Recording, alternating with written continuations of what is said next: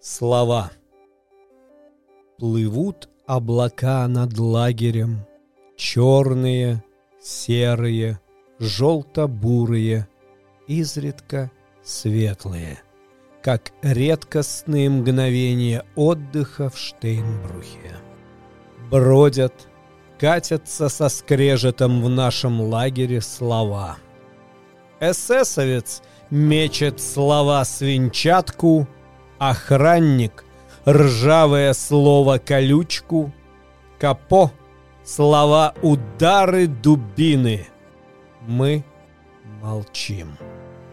Но однажды, когда я почувствовал вес мотыги, когда мотыгу, о проклятие, больше не поднимали руки, а глухое биение сердца показалось мне последним.